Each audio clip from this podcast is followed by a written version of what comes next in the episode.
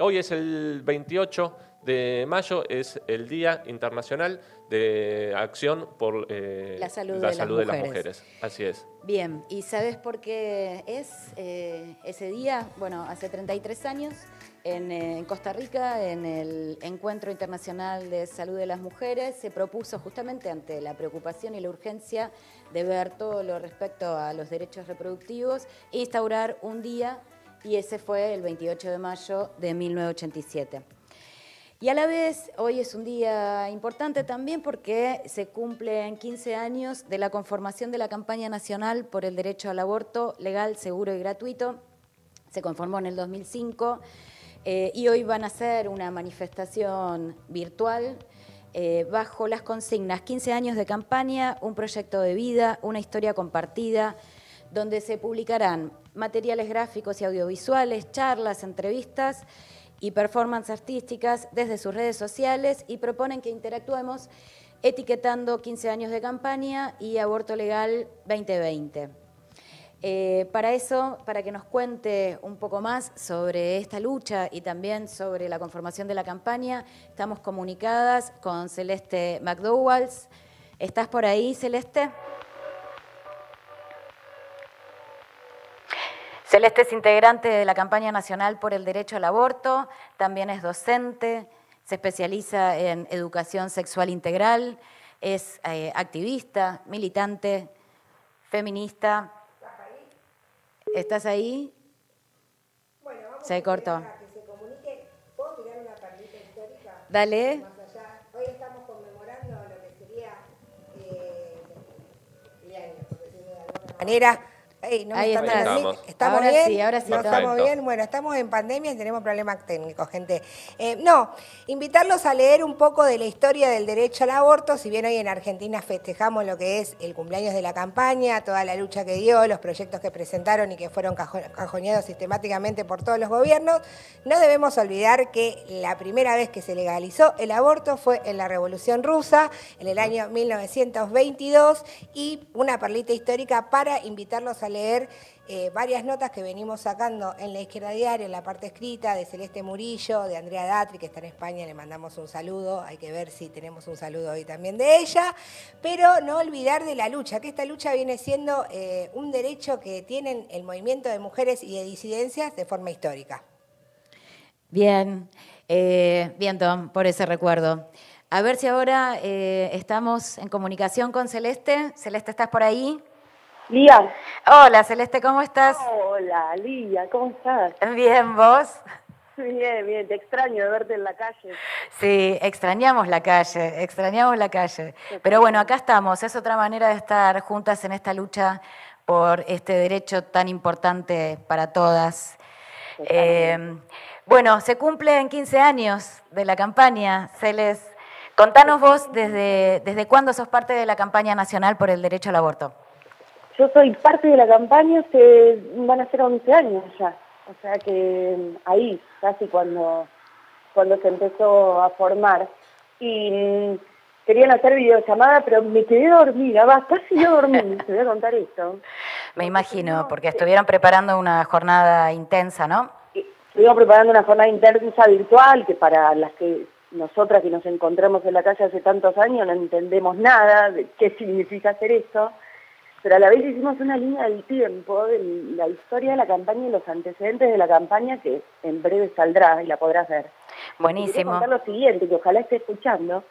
Hay un video de la, una de las primeras asambleas por el derecho al aborto, pre-campaña que se organizan, donde está Andrea de Astri tan jovencita dando un discurso a favor del derecho al aborto que es emocionante. Así que después mírenla, toda la compañía del PTS. Sí, está también ahí. Eh, ver cómo eh, Andrea ahí hablando. Y, pero bueno, esto, que tenemos una historia compartida, ¿no? De muchísimos años, donde es una campaña que es una campaña federal, plural, diversa, que reúne muchísimas fuerzas, voluntades y, es interesante y, contaba esto, digamos, específicamente de ustedes, pero así podemos hablar de un montón, ¿no? De compañeras.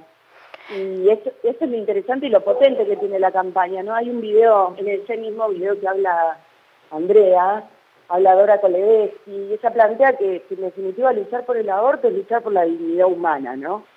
y, que si nosotros ponemos a la dignidad en el centro, eso va a ser nuestro movimiento. Entonces, eh, hay, hay una recuperación de, esa tradición. Si no saben quién es Dora Koledeski, también pueden entrar a esa línea y ver su historia y quién fue.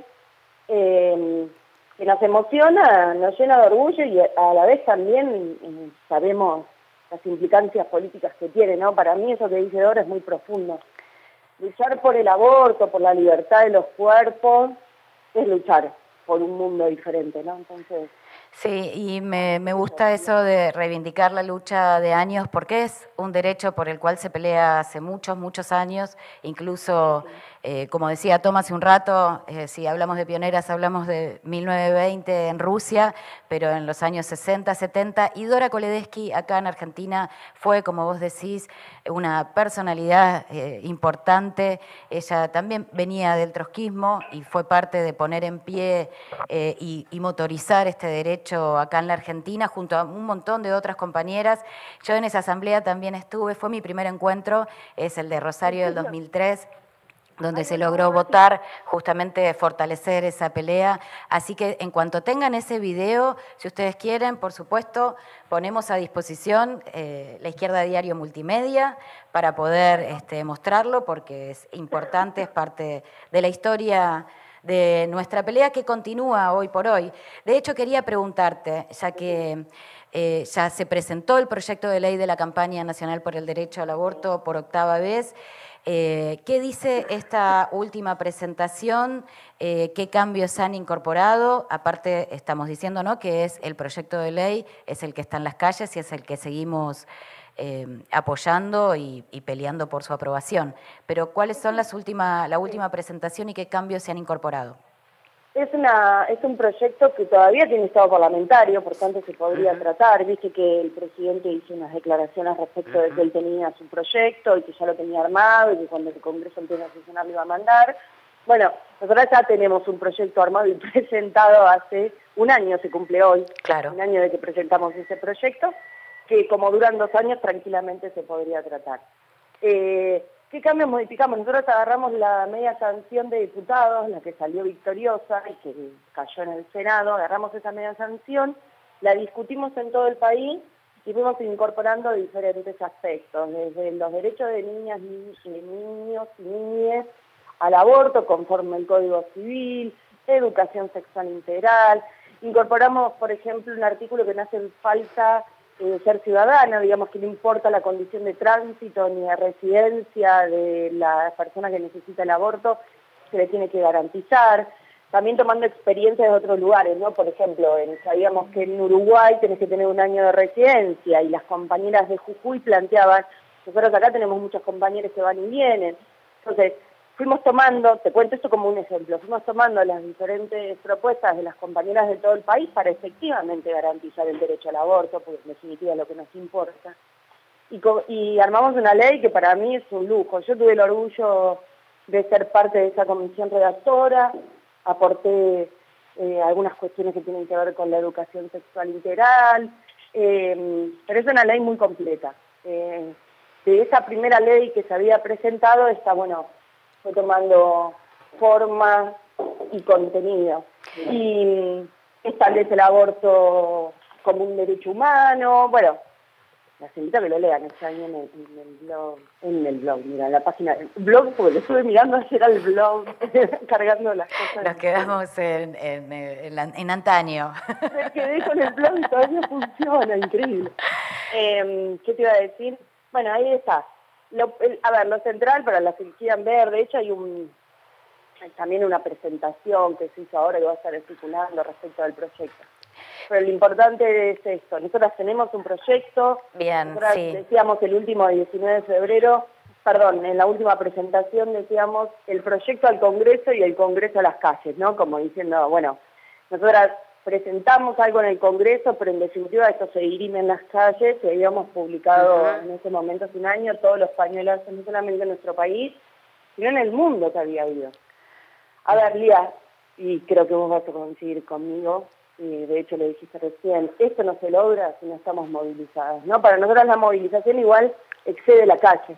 Es la calle, pero son los lugares de estudio, son los lugares de trabajo, son las universidades cuando armamos una cátedra, son las reuniones que hacemos de la red docente, somos cada profesional de la salud que está garantizando una ILE ahora. O sea, la calle para nosotras es más amplia que la movilización. Y llegamos hasta acá porque pudimos hacer todo eso que hicimos en años a nivel federal y en una construcción transversal ¿no? y democrática. Sí, totalmente de acuerdo. Si no es con la movilización en las calles, eh, de hecho, eh, recién Tomás lo decía, bueno, vos también que plantearon que tienen todo un hilo histórico. Eh, nosotros acá en la Izquierda Diario también hicimos un recorrido. Ahora viene el próximo programa, se tenía que decir, donde Sol Bajar va a tomar un poco también toda la historia de la lucha por este derecho, donde se ve a las claras que justamente fuimos avanzando, cada vez que fue avanzando la movilización fue un salto enorme cuando las jóvenes se sumaron y, estallaron en esa marea verde.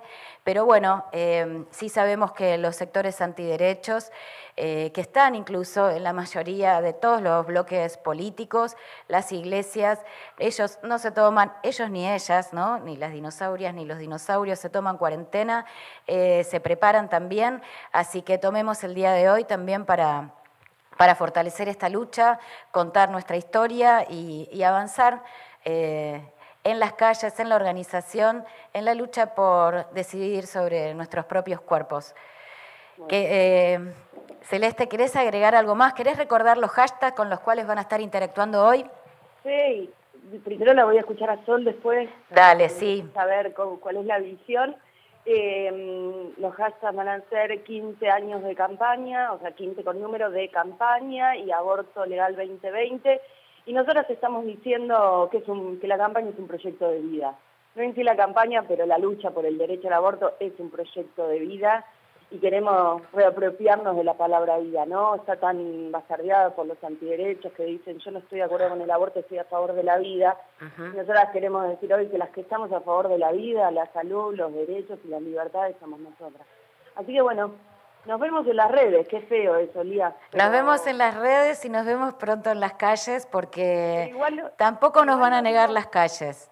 Nos dimos maña y nos encontramos. Claro que sí, claro que sí. Le mando un abrazo grande y un abrazo a todos los compañeros y compañeras del PT. Bueno, un abrazo, Celeste. Chao. Chao. Eh, para cerrar, bueno, estuvimos hablando con Celeste McDougall. Ella es integrante de la campaña nacional por el derecho al aborto. Eh, docente también.